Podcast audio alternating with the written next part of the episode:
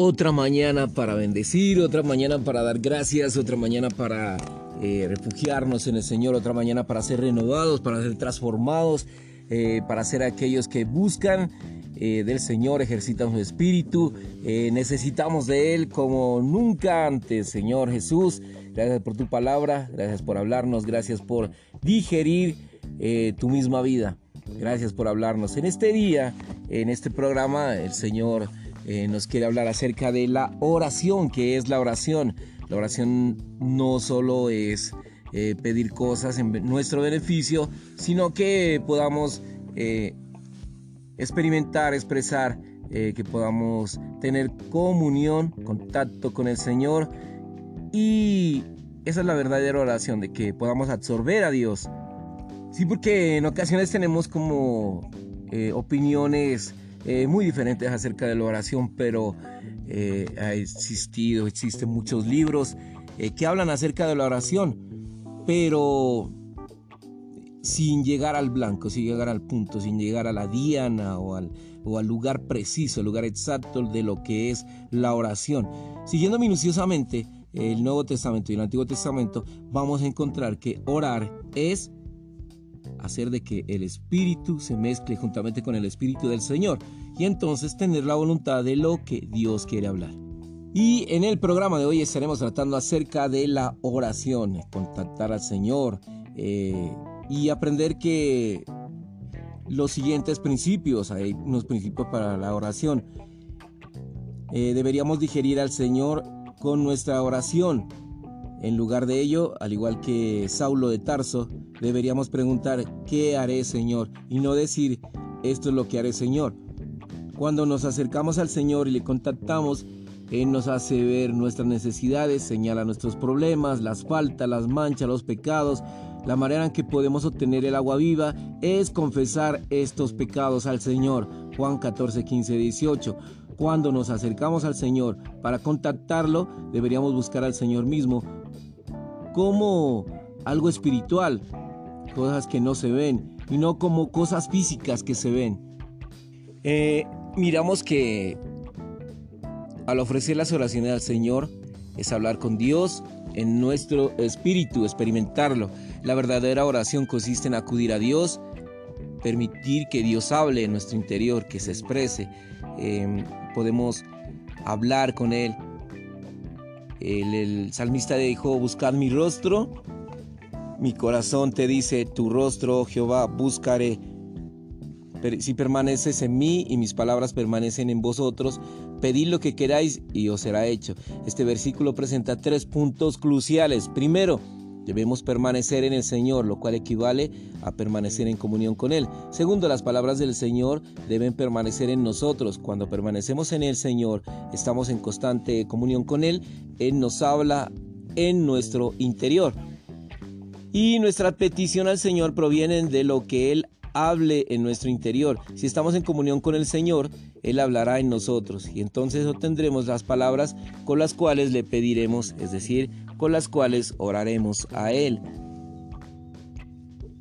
Cuando verdaderamente tocamos, contactamos y absorbemos a Dios, Él hablará en nuestro interior. Entonces oraremos conforme a su palabra, a su hablar, eh, a la forma en cómo acudimos al Señor, eh, cómo nos reunimos con Él. Acercarse a Él, tener comunión con Él, absorberlo, para que Él pueda hablarnos interiormente. Habla por medio de nuestro espíritu. Cuando le oramos a Él, con las palabras que Él nos ha hablado, nuestra oración expresa a Dios.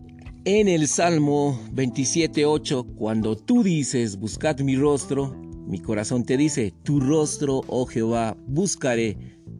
Juan 15.7, si permaneces en mí y mis palabras permanecen en vosotros, pedid lo que queráis y os será hecho.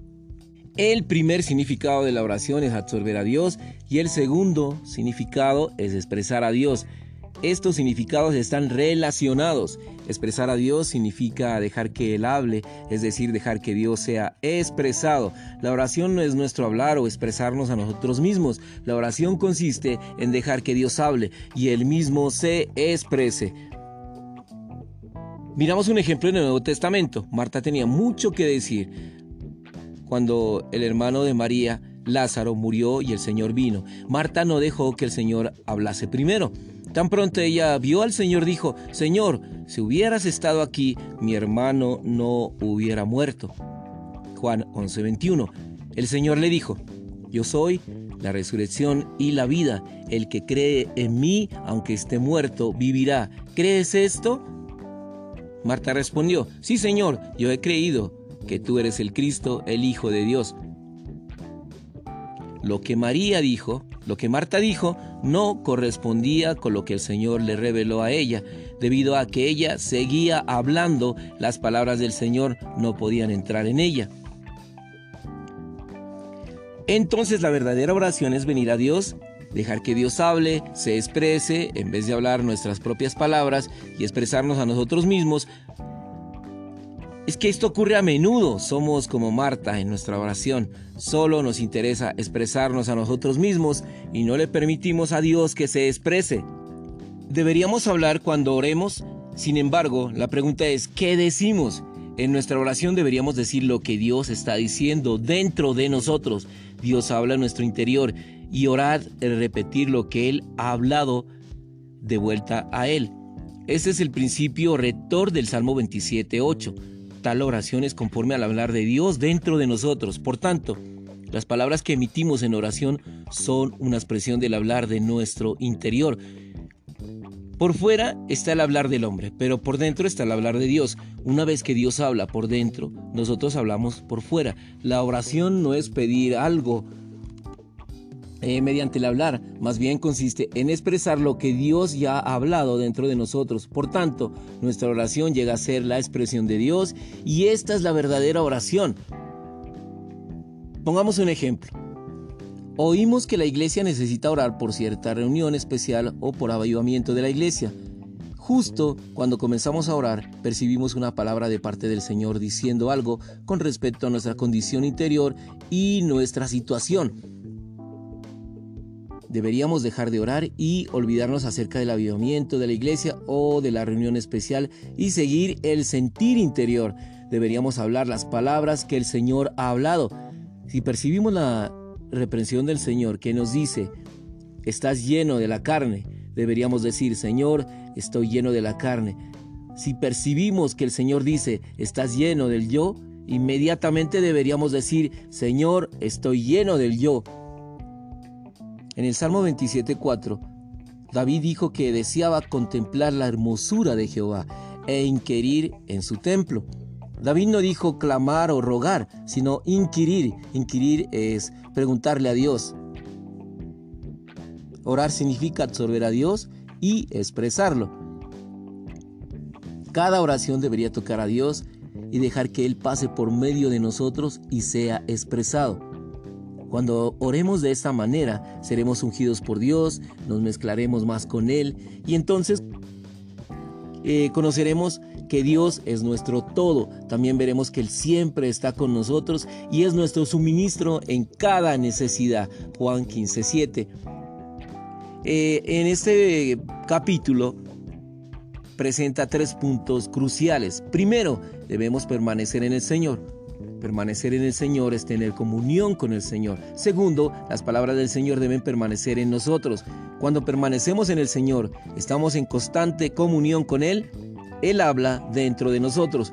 Tercero, le pedimos al Señor conforme al deseo de nuestro corazón. Dicho pedir u orar proviene del hablar del Señor dentro de nosotros. Si estamos en comunión con el Señor, Él hablará dentro de nosotros. Cuando el Señor habla, tenemos las palabras con las cuales pedirle, es decir, con las cuales orar a Él. Gracias por tu suministro de vida, gracias por que podemos decir que no podemos orar, pero en tu palabra, Señor, y cuando venimos a, nuestro espíritu interiormente, tú, Señor, colocas tu sentir, tu hablar cada vez que te invocamos. Invocar, Señor, es orar, orarte a ti, rendirnos. Invocar es decir que no podemos. Invocar es decirte, Señor, que sin tu ayuda, sin tu beneficio, sin tu espíritu, mezclado con el nuestro no podemos hacer nada. Señor, permite que tu palabra eh, esté, Señor, siempre en nosotros, en nuestra vida, que podamos, Señor, inquirir, que podamos, Señor, eh, velar, velar en oración. Los tiempos son difíciles, pero tenemos alguien que nos salvaguarda, alguien que nos blinda, alguien que nos guarda y nos restablece. Gracias por que nos mantienes con vida hasta hoy. Gracias por tu palabra. Lámparas a mis pies tu palabra y lumbrera a nuestro camino. Amén y amén.